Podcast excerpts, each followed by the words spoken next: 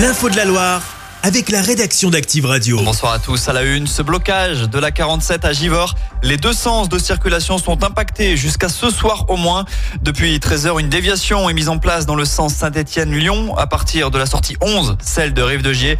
La préfecture ligérienne recommande de limiter ses déplacements dans la région et de privilégier le télétravail puisque les perturbations vont s'accentuer ces prochains jours avec des opérations escargot annoncées un peu partout.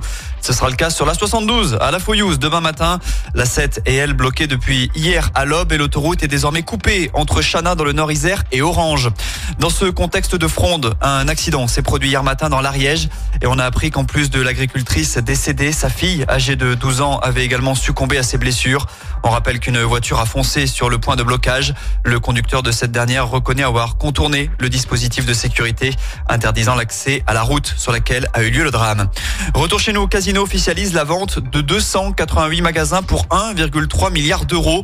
Une annonce qui intervient alors qu'une entrevue est en cours au siège social à Château-Creux entre direction et syndicats.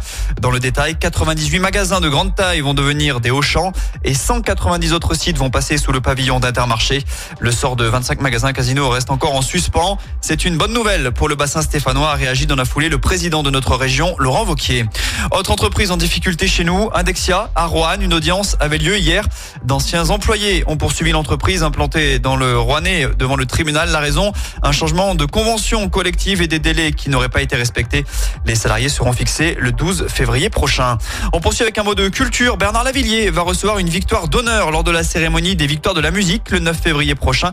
Annonce faite par le président de l'événement. D'autres Stéphanois avaient reçu un trophée récemment. Le duo Terre Noire avait été sacré révélation masculine de l'année. C'était en 2022. Et puis en foot, Saint-Etienne reverdi. La SS s'est imposée 1-0 hier soir à Pau pour le compte de la 21e journée de Ligue 2. Dylan Chambaud est l'unique buteur du match. Et les Stéphanois sont désormais 6 du championnat à 3 points du podium. Chaque semaine, vous êtes plus de 146 000 à écouter Active uniquement dans la Loire.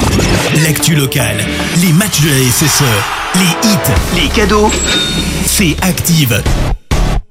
Source Médiamétrie, IR local, habitude d'écoute en audience semaine dans la Loire des 13 ans et plus, de septembre 2021 à juin 2023.